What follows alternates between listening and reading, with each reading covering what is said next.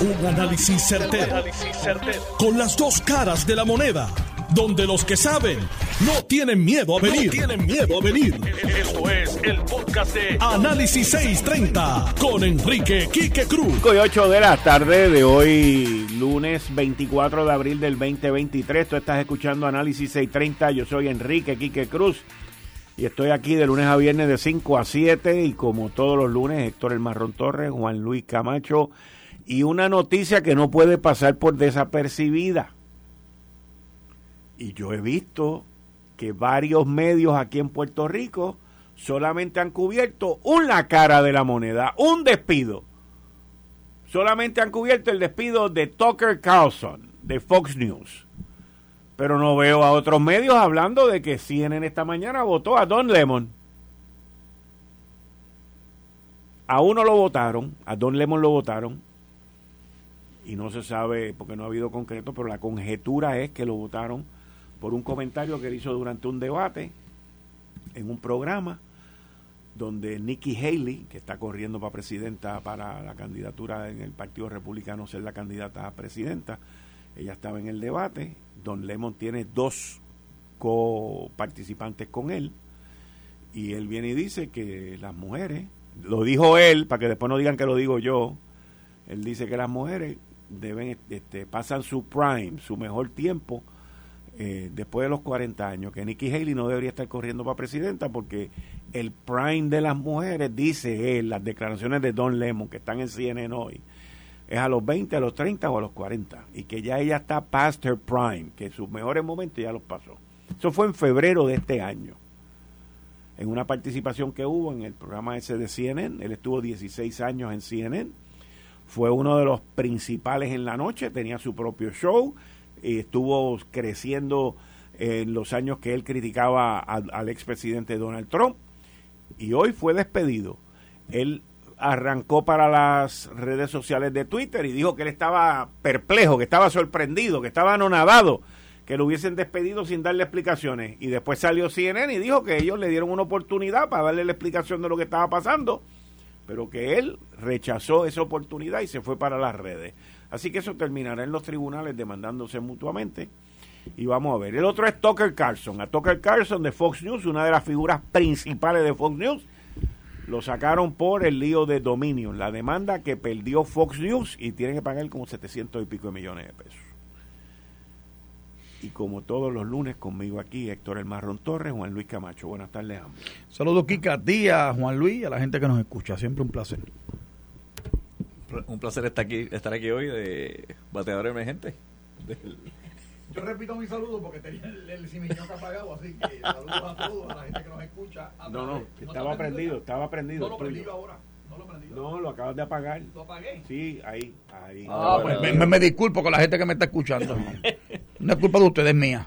Bueno, ¿cómo, ¿cómo ven ustedes? No voy a arrancar con un tema local porque quiero arrancar con dos temas. Con uno local, después vamos para el local, pero esta noticia, Fox News saca a, a Tucker Carlson y CNN saca a Don Lemon. ¿Cómo, ¿Cómo ustedes ven esto? Sacaron un republicano y un, y un liberal. O sea, lo, gente que estuvo en su, en su prime, en lo que él, en su prime durante el cuatrenio pasado, en las elecciones pasadas. Y la otra pregunta también podría ser si estos son los cambios que están ocurriendo ante la crisis económica donde hay menos dinero en los medios y se están haciendo recortes y hay unas razones que surgen, pues mira, vamos a recortar y vámonos por aquí. Bueno, yo lo poquito que te voy a comentar, porque es que son decisiones empresariales, que yo francamente de quién es el moderador del programa de las 6, el de las 8, el de las 10, y sucesivamente me, parece que es una determinación del medio, ¿verdad? De la, de la compañía, la empresa como tal, ¿verdad? De noticiosa que sea eh, Tucker Carlson sí tiene una influencia, ¿verdad? Con el pasar de los tiempos, máxime cuando sacaron a Bill O'Reilly y sacaron otras personas que han tenido otras controversias anteriormente a... Las de O'Reilly fueron por eh, acoso sexual. Pero, y sacaron a alguien más, no recuerdo el nombre ahora, pero sé que sacaron a alguien más en algún momento dado. Eh, entonces ahora sacan a Tucker Carlson, no sé por qué razón. Tiene que ver con el caso de Dominion. eh, de dominio. Bueno, lo que pasa es que Tucker Carlson, ahora que yo recuerdo, manda a Fox. Por eso, pero ahora que yo recuerdo cuando Tucker Carlson eh, entrevistó a la abogada aquella loca que tenía Trump en el equipo legal, que estaba con Rudy Giuliani y con la otra licenciada. Tucker Carlson prácticamente eh, eh, le parecía más abogado de Biden que, que, que, comentarista conservador, ¿verdad? no recuerdo el nombre, caramba, y me excusan, y sé que hubiera sido de beneficio eh, darle el nombre, pero es que se me olvidó. Y francamente va en contra de la línea editorial del medio como tal. Entonces el medio tiene que pagar una indemnización en gran medida gracias a, a, que él destrozó a la abogada. Eh, ay caramba, estoy tratando de recordar el nombre. La cuestión es que... Ya mismo no lo suman por ahí. Eh, me parece que es buscado. Y sobre lo de Don Lemon, mira, yo felicito a CNN. Eh, debe, debe seguir votando algunos más. A ver si busca un poquito de más de balance. ¿Verdad? Porque yo veo que hay siempre ha habido un interés en Fox de un tiempo para acá, especialmente desde que los hijos de Rupert Murdoch que están haciendo, ¿verdad? Montando eh, pininos y tratando de tomarle el relevo generacional del mando de esa empresa eh, de llevarlo más un poquito más al centro de la extrema derecha, no como Newsmax, Newsmax y la otra empresa One, creo que se llama One American Network, una cosa así, que son de extrema derecha, pero tratar de llevarlo un poquito al elector más eh, menos identificado políticamente que ¿verdad? Del, del, del, de los extremos de los partidos.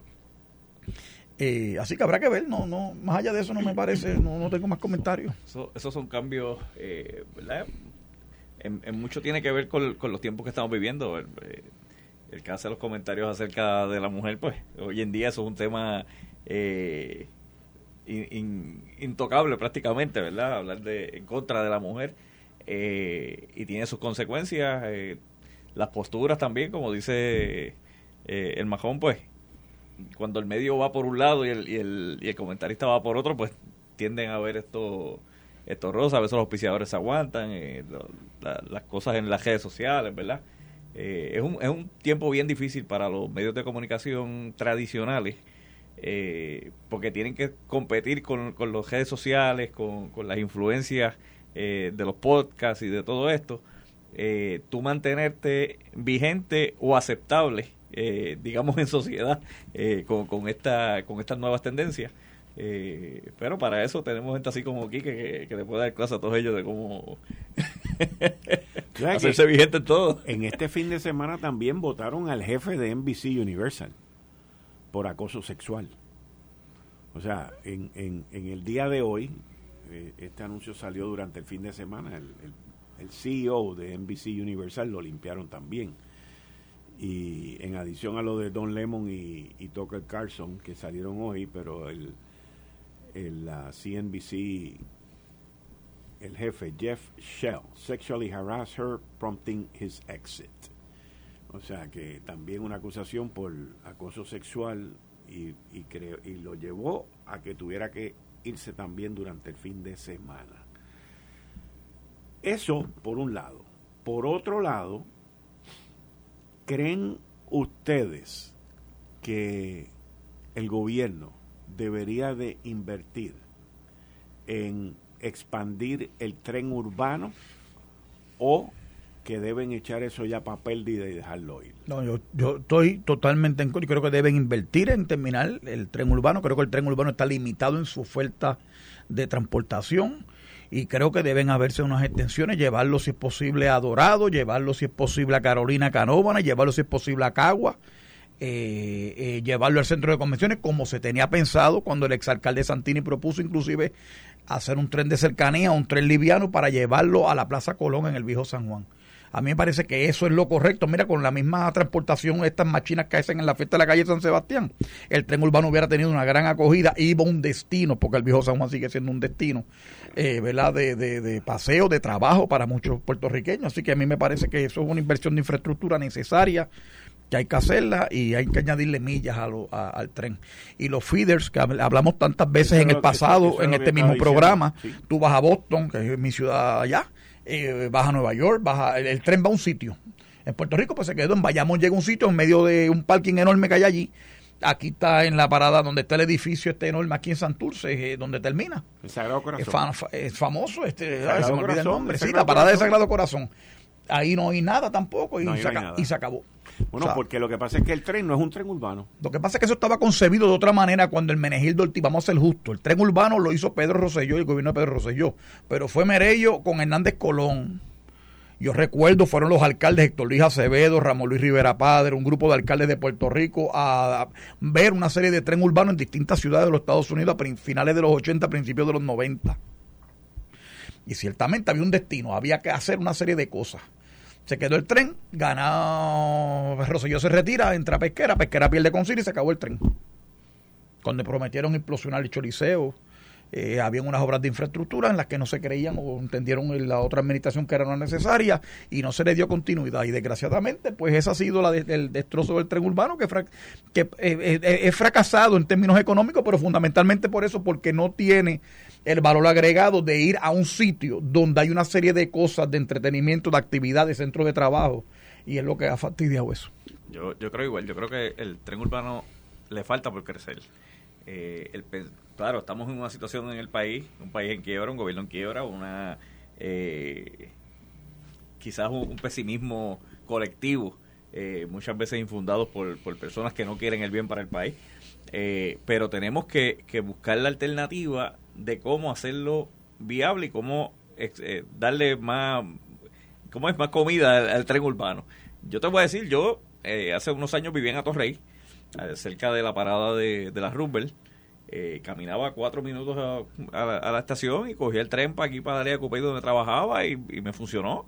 Eh, y, veía, ¿verdad? Mucha gente utilizándolo, especialmente para el Tribunal de Atojei, eh, para los recintos, distintos recintos universitarios, ¿verdad? Porque está la Yupi, pero está también eh, Ana Geméndez y otros y otros recintos más pequeños, otras universidades más pequeñas, eh, para las citas médicas a centro médico, eh, pero sin duda alguna tiene que llegar a centros comerciales, tiene que llegar a centros de entretenimiento, tiene que tiene que haber también un- una repoblación de, de la zona. Es, Atojei hoy en día, aparte de, la milla de oro, el gesto está perdido allí.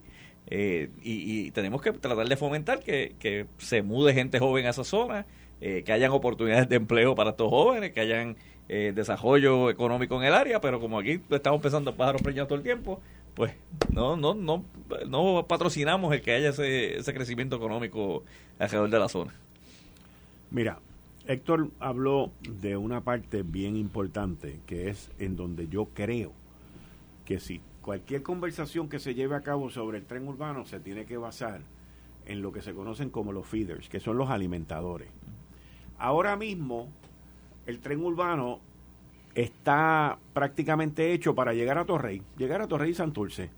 Pero a Torrey no es un centro urbano en términos de población permanente ni de vivienda. La gente va a trabajar. La gente va allí a trabajar. Que a las ese seis fue de la tarde es un cementerio. Exacto, ese fue, y, y Río Piedras más todavía, by the way, porque ahí en Río Piedras se gastaron 500, 600 millones de pesos en hacer eso subterráneo y aquello allí nadie se monta y nadie se desmonta. Por lo tanto, el principio de cualquier discusión que se lleve a cabo sobre expandir el tren urbano tiene que ser saliendo de centros de vivienda, o sea, de centros donde viva la gente. Por ejemplo, tú mencionabas, Héctor, Cagua.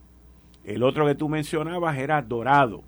Son centros poblacionales donde vive mucha gente que pueden estacionar su carro y por un peso o lo que cueste el tren, yo no sé ni cuánto cuesta el tren urbano, montarse ahí y llegar a Torrey, porque a donde único se está funcionando ahora mismo, que es un centro de trabajo, es en Atorrey. No existe más ningún sitio. En Río Piedra no hay, quizás la de centro médico, que es un centro de trabajo y que trabaja mucha gente ahí. Y el otro, después, si lo quieren expandir hasta el centro de convenciones, yo entiendo que es una, sería una muy buena idea, pero lo primordial, en mi opinión, debe ser sitios eh, de, de alta población que le que alimente el sistema. Y no es tan complicado en términos de ingeniería, porque Dorado tú puedes usar la- la- el medio del La expreso. PR22, La- al igual que puede usar la PR52. Eh, correcto, la de Caguas para acá, Carolina es un poquito más complicado, ¿verdad? porque eh, no sé cómo lo sacarían. Aunque Bueno, ya un- una vez entres en campo, por eso, pero entonces eso, pero eso es costoso. y es complicado, o sea, no es tan sencillo, pero por lo menos pueden empezar de Dorado y Cagua. Y entonces, vuelvo y te repito, entonces también son los destinos y que y establecer con la Asociación de Constructores de Hogar y con las entidades que existen, la Asociación de Contratistas Generales, whatever, los que sean, bregar para que, o algún tipo de crédito contributivo a los desarrolladores para que esos terrenos que están en la circunferencia, en esas paradas, que hay 10, 15 cuelas de terreno disponibles, se puedan convertir en centros eh, Mixed Use Development, eh, uso mixto, no sé, cómo traducir, uso mixto, sí, eh, de residencias, oficinas, etcétera, etcétera. Mira qué mejor sitio en Bayamón para establecer el sesco que allí, en la parada del tren urbano. Sí. Coges Bayamón, Guainabo, y ahí tienes una población amplia y no te puedes romper una pierna como si te vas a hacer alguna gestión allí en el parking aquel que cuando llueve se vuelve un, o sea, para dar una idea de, estas cosas, en la de creo que la del sesco de San Juan está ahí en el edificio, no, no, creo que está en Minilla, no, perdona. El, oye, Minilla, esos edificios viejos es barato. Estaba ahí en Sagrado, había una El llevar el tren urbano, hay gente que ha hablado de llevar el tren urbano a Minilla, eso es un, es un desastre. Eso no, no es funcional. ¿El qué, perdóname? El llevar el tren urbano al, a Minilla es un desastre. no, no, no, no, por las mismas complicaciones que tiene, igual que avanzarlo por la Ponce de León. También, olvídate Muy bonita la idea, muy, muy noble, pero no práctico. áreas urbanas donde la gente deje su vehículo y vengan para acá.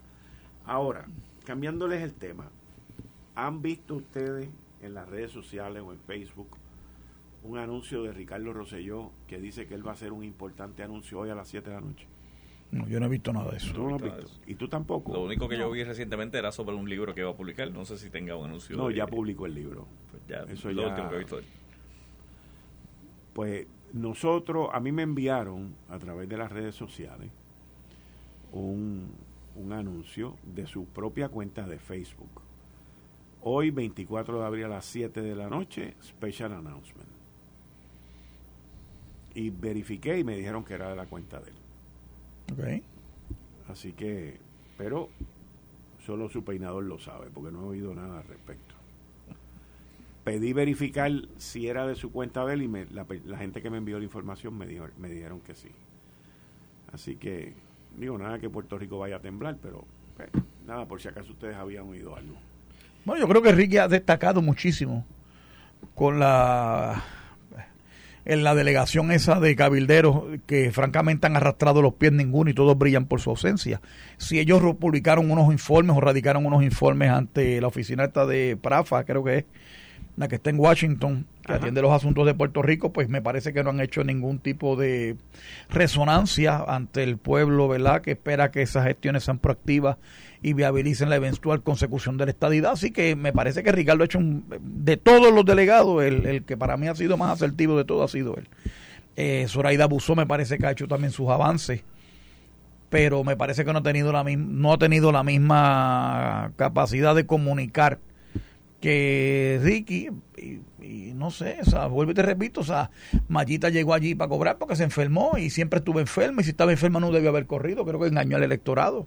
igual que Melinda, que también tiene una, desgraciadamente, y te lo digo con mucha tristeza, eh, si tiene una situación de un familiar eh, con, comprometido de salud y tenía que atenderlo, pues no debió haber, debió haber sido justa y permitirla. Doña Miren la sacaron, que siempre está, esa señora está, está en todo aunque yo no estoy muy de acuerdo con ella en muchas de las cosas que hace y dice, pero la realidad es que siempre estaba ahí disponible. Y la sacaron prácticamente. Eligieron a la loca esta que se pasa hablando basura por ahí, este, ¿cómo se llama este? este no, no, no, la, representante, la que ganó primero que Ricky. Sacó más, más votos que, que, Ricky la cargó y después lo apuñaló también. Que ahora es anti-PNP y anti-estadía, anti, anti, ahora es más trompista que yo. La de los senadores. La de los tenedores, correcto, esa misma. Yo entendí los senadores, los tenedores, esa misma. Entonces está justificándose porque la quieren sacar de la, de la delegación. Ay, el Tribunal Supremo devolvió el caso. No me imagino. Anthony Cueva y le dijo que tenía que tomar una determinación. es un palo sucio por las dos esquinas. Tiene que cogerlo por el medio obligado. Tribunal, máximo tribunal, yo estoy seguro que no quiere tocar eso ni con una vara larga. Elizabeth Torres. Elizabeth Torres, desgraciadamente Torres. Esa es la verdad. Este y nos han traicionado. Eso ha sido un limón. Todos los, la delegación un limón. Hoy escuché al abogado de ella, Michael Corona, el licenciado Michael Corona, que dijo que con mucha probabilidad ella termina el cuatrenio en sus funciones. Puede ser. Porque es un caso civil. Los casos civiles se toman mucho tiempo en las cortes de Puerto Rico y ya lo que queda es un año y medio más o menos en este cuatrenio, que es el término que tenían esos delegados. Y me dice Michael Corona, en lo, en lo que tú apelas y desapelas y vuelves y apelas, ese caso lleva más de un año casi. Pero yo siempre te he dicho a ti en este programa, y Juan Luis debe, que estoy seguro que ha sido oyente y también me ha debido haber escuchado, que el camino ¿verdad? al infierno está repleto de buenas intenciones. Y nosotros fuimos a votar de buena fe para escoger una delegación que añadiera y viabilizara lo que nosotros queríamos que era la estadidad. Y la realidad es que la delegación nos salió limona, completa, limones, de limones, No, no todo, casi todo. Bueno, sácate a Ricky, sácate a Zoraida, que es la, de, que la que está en el Senado, Ricky está en la Cámara. ¿Qué ha pasado allí? Nada. Estamos igual de lejos que estábamos antes de votar el plebiscito de, que ganó la estadidad. Y tengo que ser crítico con mi, con mi gente, con los míos. ¿verdad? Pues yo no meto palo a los populares, pero pues también tengo que ¿verdad? Porque es una cuestión de credibilidad y de decencia. es que si tú no estás de acuerdo con algo, pues no estás de acuerdo. No estoy de acuerdo, es que no puedo estar de acuerdo lamentablemente hay gente que regañan a sus hijos, pero no quieren regañar a sus líderes políticos y tú lo tienes que regañar pues también. Yo, tengo que llamar la atención a un hecho de que estamos gastando, mira lo que dice Michael Corona, ¿sabes lo que significa lo que dijo Michael Corona? Que nos va a costar casi más de un millón de dólares pagarle a Elizabeth Torres por defender la estadía. No, no tanto. Ah, ¿no? ¿Cuánto se gana ya? Bueno, no, exacto, correcto. se nos va a costar 100, 200 mil pesos. No, 360. Pues 300, oye, dos pesos es mucho. Dos pesos, dos para lo que hace, dos pesos es mucho. 360 mil. Oye, me han mencionado toda la delegación se te olvidó. Fue el tuñito. ¿Qué hace ese muchacho? Tampoco. Me dicen que el carro en un sitio y le paga, en vez de irse en Uber, si llega también allí, porque oye, más costos para Prafa y más. O sea, ¿Dónde está el verdadero servicio? Yo espero que no estén buscando trabajo a nombre de la estadía también. De, agenciarse un trabajo con una compañía de cabildeo, con algún senador federal o algún congresista, porque eso me sería el colmo. Los verás diciendo que como no tienen elección, pues ahora vamos a quedarnos acá trabajando en la compañía privada para hacer el trabajo. A igual o mejor sueldo. Y no puede ser, no, no debió haber pasado eso nunca. Yo creo que esa no era la intención. Yo creo que lo del plan Tennessee tenemos que revisarlo. En el plan Tennessee, cuando en los tiempos no había ni internet, ni teléfono, ni telégrafo, ni nada de eso, pues, pues tuvo algún sentido, ¿verdad? Crear un alboroto allí. Pero en este tiempo que estamos viviendo, donde tú haces una cosa en, la, en las horas del infierno y se enteran a los tres segundos en, el otro lado del planeta, pues me parece que eso del de plan Tennessee debemos eh, no sé, no, no creo posiblemente que sea la mejor alternativa de tantas maneras que hay que hacer para tenemos a nuestro haber para llevar ese mensaje. Creo yo. Es hora de traerlos a casa. Mira esto.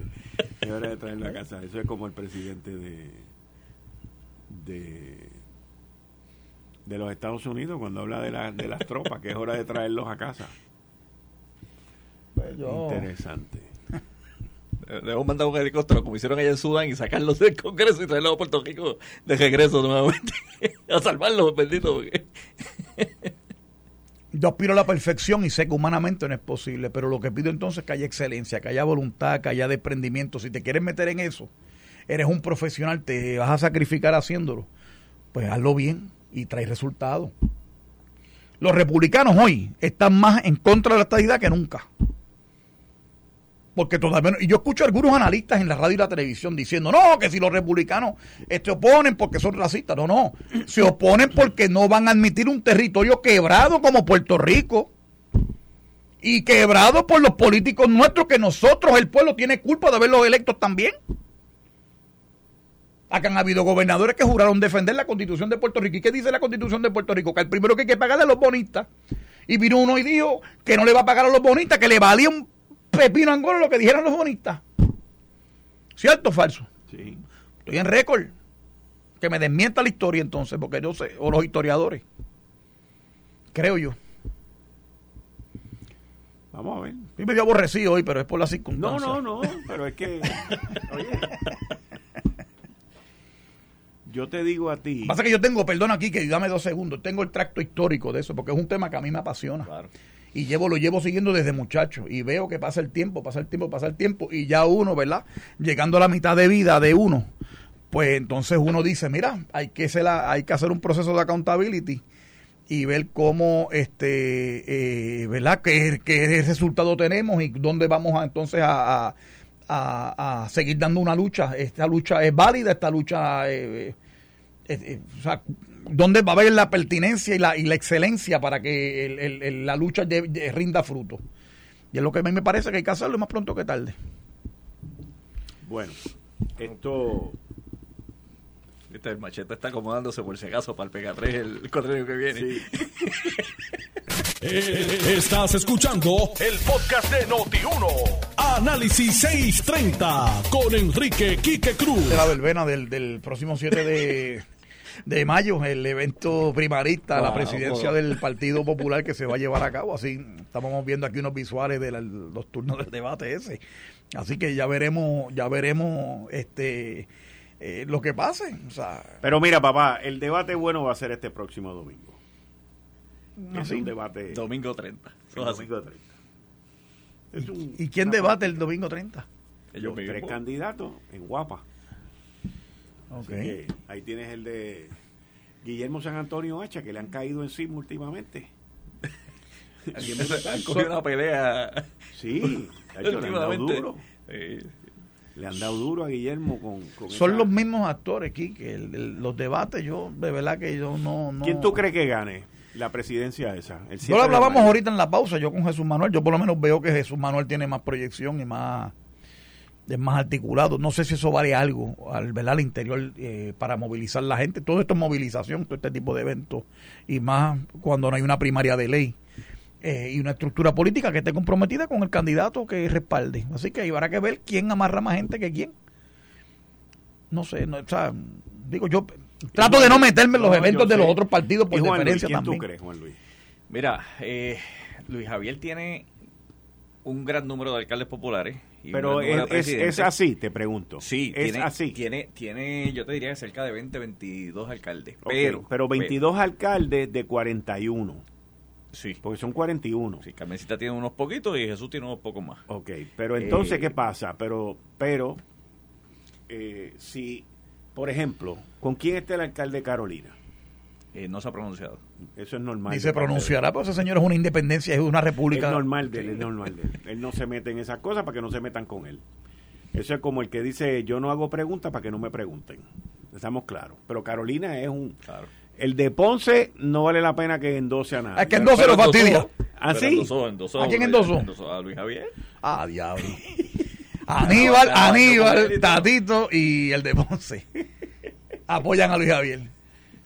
Tú sabes, ahí te- Mira, yo creo que, como dice... Pero lo de Aníbal es verdad, lo de Aníbal es verdad. ¿Qué cosa?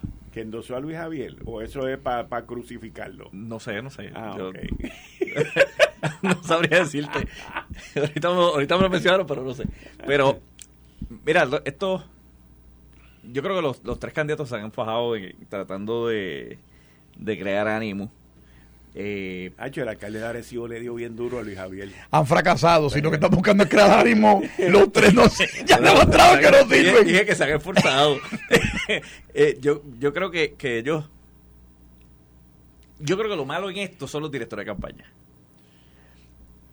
Porque, por ejemplo, tú tienes, y, y lo digo con todo respeto, y él, y él lo sabe porque se lo comenté a él y a, y a gente de su equipo de trabajo. Luis Javier cogió y sacó el anuncio aquel de Sila. A los dos días de haber radicado. Tú lo sacas ese anuncio ahora. A principio no te hace efecto. es verdad, ese, es el get out the vote, tú es sabes. verdad, es verdad. Lo sacaste ahora, ahora lo vuelven a sacar, ya nadie le importa porque todo el mundo lo sabe. Es verdad. Hoy Jesús Manuel anunció que, que Tato, el alcalde de Coamo, lo apoya. Pues nadie sabía eso. ¿Cómo que nadie sabía eso? a mí me cogió de sorpresa, ¿De nadie sabía eso. Eh, ¿Tato respalda a quién? a Jesús ¿A, Manuel. a quién No sé, va a ¿Y de dónde viene Jesús Manuel si no está Alejandro? ¿A quién va a respaldar? Dime. Los anuncios, los anuncios son como que, eh, ¿verdad? Han- yo creo que han, han tratado de, de empujar sus candidaturas. Y vamos, ellos tendrán su estrategia y tendrán su forma. Yo hubiese hecho otra cosa. Con cada uno de ellos hubiese hecho algo distinto. Eh, Carmencita se ha movido diferente y ella pues tendrá su receta y sabrá si le funciona. Yo creo que todo va a depender en cuánta gente vaya a votar. En una elección pequeña le puede funcionar la receta a cualquiera de los tres. En una elección grande, pues allí pues hay otros factores Te que- voy a explicar pueden- cuál es la receta de Carmencita. Carmencita, y vamos a decirle, yo no, yo no le puedo decir Carmencita, pero tú sí, porque tú la conoces bien y todo ese tipo de cosas, pero Carmen Maldonado, que es la alcaldesa de Morovi, ella es mita. Y da la casualidad que ese precinto, que creo que es el precinto 3, Dos. 2, De aquí de San Juan. Ajá, el precinto 2 de San Juan está llevando el 7 de mayo un evento electoral para escoger al presidente de ese precinto. Porque Luis Raúl se fue y va de independiente. O sea, que ella está contando con la movilización de la gente de ese precinto, en específico de los mitas, para que salgan a votar por el candidato y por ella. Y ahí está su, su enfoque. Y yo te pregunto, perdona que te interrumpa, ¿cuántos miembros tiene esa congregación? No saben. Llegarán a 5 mil, 6 mil. Sí, pues está en juego. Muchísimo más. Si salen a votar en bloque. Muchísimo más de 5 mil. Puede estar en juego dependiendo de la participación. Yo veo un video que Josinín habla de, de, nuestro partido. Increíblemente. Estoy sorprendido. Es que te estoy diciendo que ella está banqueando, ya está apostando en eso. En el 2016 yo fui a Vieques con David Bernier y estaba Josana López, que era candidata al Senado en aquel momento. Y nos montamos en una van una van taxi, ¿verdad? Y la muchacha que va guiando le dice a uno de los que estaba en la voz ese, yo voy a votar por usted. Eh, y los demás dicen, por nosotros, no, no, por, por, usted. ¿Por qué? Ah, porque yo soy mita, soy la única mita de Vieques. Saludo a ella si me está escuchando, se me el nombre. Yo soy la única mita de Vieques. Y mi, y mi pastor Larón dijo esto y yo voto por usted. Pues así son. O sea, si se mueven así, eso puede, puede ser un factor determinante en una elección pequeña. En una elección grande, pues no, no hay break, tú sabes. Eh, pero Carmencita, yo concujo contigo, yo creo que ha buscado ese, ese espacio eh, y lo ha buscado también en otras iglesias. Eh, pero pues veo a, veo a Luis Javier bien activo en la calle, mucha caravana, muchos eventos. Eh, Jesús, unos eventos más, más de contacto. hay que ver si los alcaldes responden en esa movilización a favor de Luis Javier, si, si los presidentes municipales hacen ese, trabajo también. Eh, Dalmao quería dejar los presidentes todos set antes de la primaria, la Junta de Gobierno dijo que no, pues ahora hay unos pueblos allí que no tienen presidente, vamos a ver quién va a movilizar, quién va a buscar los funcionarios también. Vamos a ver. Yo entiendo que, que la elección esa está entre Luis Javier y, y Jesús Manuel, pero el, el factor reconocimiento de Jesús Manuel en el área metro es mayor que el de Luis Javier. ¿Estamos claros en eso? Y en la isla, y en la isla también. en la isla también. Eh, Jesús, su campaña de él y los pininos que hizo la campaña Alejandro están allí. ¿sabes? Yo, yo sé gente de las Marías, de San Sebastián, de los sitios que están activos con él. O sea que podríamos decir que la ventaja estaba para Jesús Manuel. Yo, yo veo la cosa allí pareja pareja, pero lo veo adelante. Con una, por, por la cuestión... Y te digo, hoy no sé por qué voy a votar. No, no, pero, pero, lo digo más bien por la cuestión de, del reconocimiento y de, y de la exposición. Sin embargo, en este evento en específico, por lo que yo tengo entendido, a menos que me equivoque, parece que parte de la estrategia es que Alejandro García Padilla no endose a Jesús Manuel. Bueno, quizás sale el último día y nadie se lo espera, quizás una sorpresa. ¿Habrá alguien que consiga el endoso de David Bernier? Nah. Pregunto yo. yo. Te puedo hablar por David. David es mi amigo y, mantenemos con mucha comunicación. David no se va a meter en nada. En nada. Nada de nada. Todo el que menciona a David no, el que se atreve a decir, no, ese está conmigo, me está ayudando. Nah. Charlie Delgado también decidió no meterse, ¿verdad? Charlie, el vicepresidente del partido. Está bien, pero decidió tampoco meterse en eso. Entonces, ¿queda algún endoso importante en el, partido? Dalmau. dijo que no se va a meter. Ah, pues. Zaragoza, Zaragoza. Zaragoza yendo a Jesús Manuel. A ah, Zaragoza endosó a Jesús Manuel. Sí, Zaragoza yendo a Jesús Manuel. Tatito, ¿endosaba a alguien? A este, a, a Luis Javier. Qué malo tú eres. bueno, porque son los personajes están allí todos. Seguro. Eso se llama, campaña? por asociación. ¿El de campaña qué? Jesús Santa. Jesús Santa. El otro que lo ayuda allí, Ángel Mato. El otro que, Mato, que con él, eh, Cory Varela. Pues, Exacto. Sí, sí, si tiene cuatro patas, un rabo y labra, es un perro. Ay, Dios mío. Bueno, vamos a ver. Vamos a ver. Bueno, eh, siguiendo con los temas. Y que nos den las gracias por darle publicidad al evento. Siguiendo con los temas. Eh, hoy, la, la, senadora Joan Rodríguez Bebe vuelve a la carga con otro proyecto del aborto. En este caso, ella dice que para los menores de edad, menores de edad, que hoy eso está, yo quedé sorprendido con esa información que ella dio hoy, pero hoy los menores de edad pueden ir tranquilos a una clínica de aborto y hacerse un aborto y no le tienen que informar a los papás ni a nadie. ¿Tú sabías eso? No, yo tampoco. No me sorprende tampoco. Yo, fíjate, yo pensaría que eso, que eso no ocurre. Pensaría yo. Pues, Porque, vamos, si ese niño tiene una complicación, el padre tiene que dar autorización para cualquier cosa. O sea, no, no sé. la información en el proyecto que ella presenta, que es el proyecto del Senado 495, es para establecer la ley para requerir la intervención de al menos uno de los dos padres que ostente patria potestad o del custodio legal de un menor de 18 años de edad al momento de consentir realizarse un aborto en Puerto Rico. Yo estoy a favor, pero esas exposiciones de motivo a veces tienen información que no son a veces del todo correcta. Así que habrá, él, o sea, Juan Luis tiene una reserva. A mí me sorprendería que cualquier profesional de la salud procediera a hacer un aborto por las Claro, consecuencias claro. que tendría, y más que aquí en Puerto Rico como está la cosa en la práctica de la profesión médica. O sea, pero, ¿verdad? Todo es posible, no sé, no sé los elementos de juicio que tengan ellos. Si eso lo dice la exposición de motivo, pues me imagino que de algún lado sale la información. Pero te digo, yo le pregunté. Yo dudo ella. que se haya prestado para tirar una cosa ahí No, yo le, yo le pregunté O sea, a ella. Tú, tú hacer- ir a hacerte un aborto y no poder hacer emergencia solo, pues a mí no me cuadra. esa- Correcto, esa no, no, no, no. Es un proceso invasivo, claro. No, no, no. Yo le pregunté a ella, me dice que hoy un menor puede ir a una clínica de aborto, hacerse un aborto, y no existen estadísticas ni existe información al respecto. A mí no me sorprende que hayan clínicas clandestinas que lo estén haciendo. Eso, es otra cosa. O pero eso es pero- otro tema. Pero tú crees que en Puerto Rico hay clínicas de aborto clandestinas? ¿Por, por qué tiene que haber clínicas de aborto? Sí, pero en Ay, sitios, pero. ¿por qué? Oye, si lo que se está. ¿Cómo que por qué? Aquí ahora mismo, aquí ahora por mismo. lo que está diciendo. Oye, para en, en- en muchachos en la, en, la, en la escuela.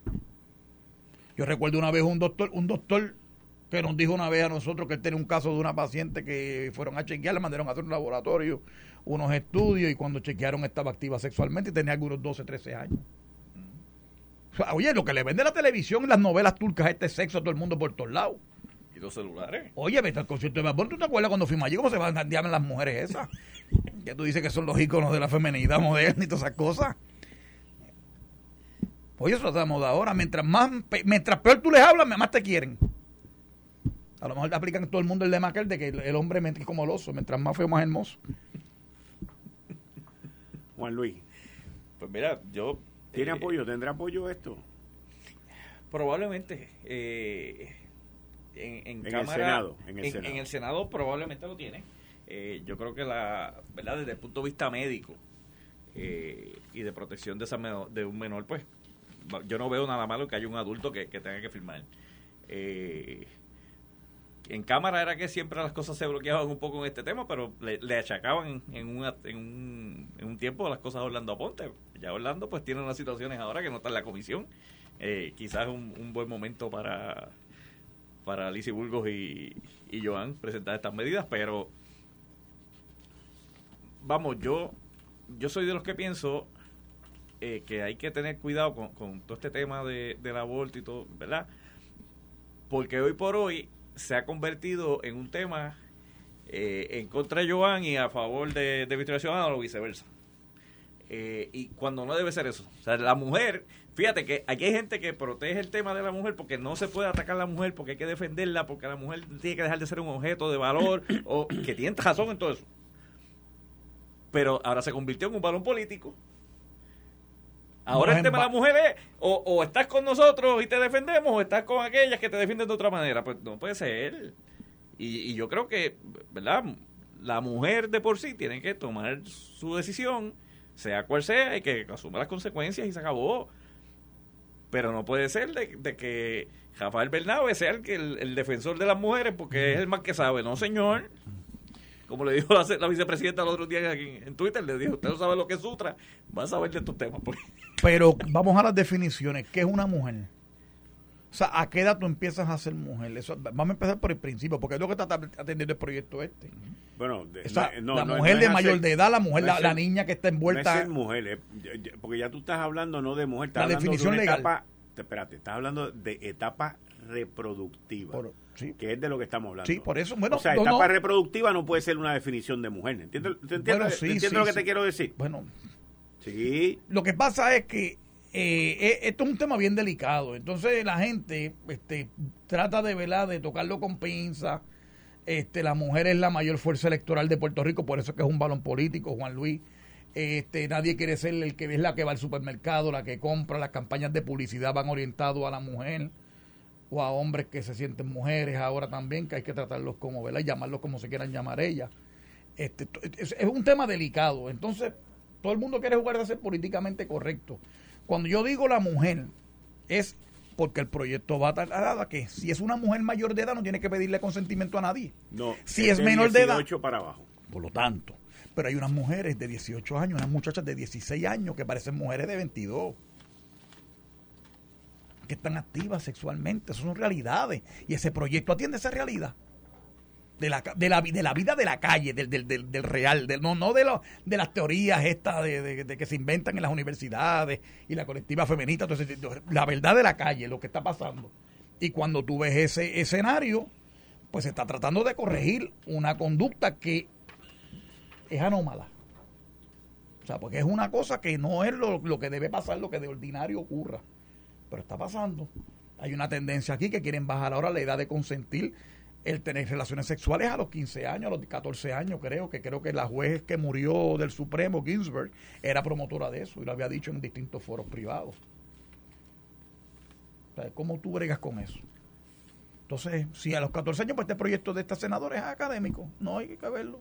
¿Por qué académico? no, no, que sería académico bajo ese futuro, en un escenario como ese donde el Tribunal Supremo Federal bajara la edad de, las personas poder consentir relaciones sexuales. Entonces, ¿cuál es la mayoría de edad? ¿Cuál es la edad que tú estás apto para consentir una relación sexual?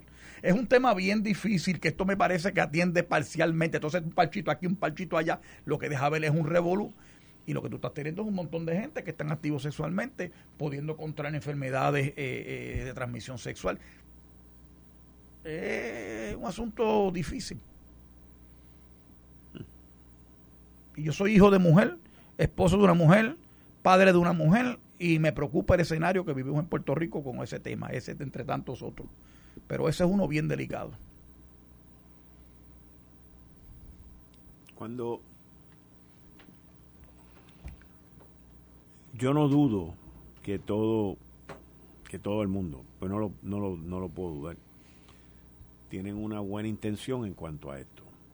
Pero la pregunta es cuando la ideología o, la religión se mete en el camino.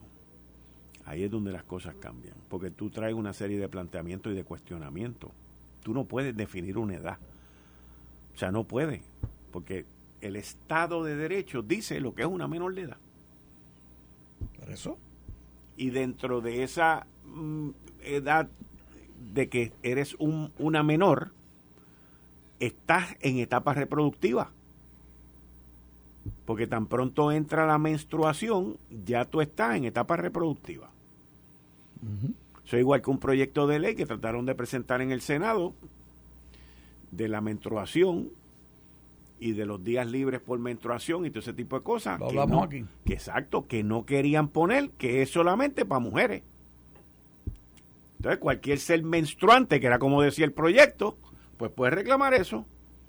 Volvemos al punto de la hipocresía, porque no se quieren asumir posiciones reconociendo lo que natura dicta. Que los, las que tienen menstruación son las mujeres, no los hombres. Aunque se sientan mujeres. Igual que las mujeres no lubrican cuando tienen sexo, eh, los, hombres no lubrican, eh, la parte de cuando deja, eso para después. no, no, pero, pero es el tema. Yo sé, pero. Pero es, es, lo que tú estás hablando. Sí, lo que pasa. Mujeres, seres menstruantes y mujeres, ¿cuál es la diferencia? Tú estás hablando de la etapa, no, no es, tú usaste la palabra lubricar, no es lubricar. Tú estás hablando de la etapa reproductiva del hombre. De eso es lo que tú estás hablando. Son dos cosas distintas, porque volvemos a la etapa reproductiva. El hombre tiene una etapa que se convierte en reproductor. Y la mujer tiene una etapa que se convierte en reproductora. Todas tienen que ver, o sea, en el caso de la mujer, o sea, es la ovulación lo que la lleva a eso, porque la ovulación viene con la menstruación, pero la ovulación es ya cuando la mujer, que en este caso puede ser una niña de 13 años o de 12 años, pues tiene los huevos para convertirse en una productora es bueno para las muchachas que tengan el consentimiento del adulto o de uno de los padres eh, eh, que consientan a que se proceda a un procedimiento eh, de este tipo con la autoridad, la autorización de uno de los padres. Esa es la pregunta sustantiva, ¿es bueno o es malo? Pero, es que entras en una dicotomía, como dijo Juan Luis Camacho, que como es que una menor no puede ir a una sala de emergencia sin el consentimiento de uno de sus padres y puede ir a una, una, una clínica de, aborto. Por eso es que yo favorezco el proyecto en principio, sin verlo el proyecto, pero en principio de la idea de la idea conceptual debo estar de acuerdo, por eso mismo. menor puede tener esa capacidad para decir, mira, yo no quiero seguir con este embarazo. Pero debe estar ese adulto que firma el lado y se responsable, porque si no, le va a caer al médico el, tostón. ¿Sabes? Yo creo que por ahí es que va la cosa, pero. Eh, yo sé que del otro lado vas a dar el tema diciendo, ah, lo que quieren es que los padres tomen, los abuelos sean los que tomen control de esos muchachos y que sea una niña criando otra niña y que no tenga derecho. No, pues ¿Sabes? Pruebas cuando jalan la cosa a los pobres. Esto fue el, podcast de Notiuno. Análisis 630 con Enrique Quique Cruz. Dale play a tu podcast favorito a través de Apple Podcasts, Spotify, Google Podcasts, Stitcher y notiuno.com.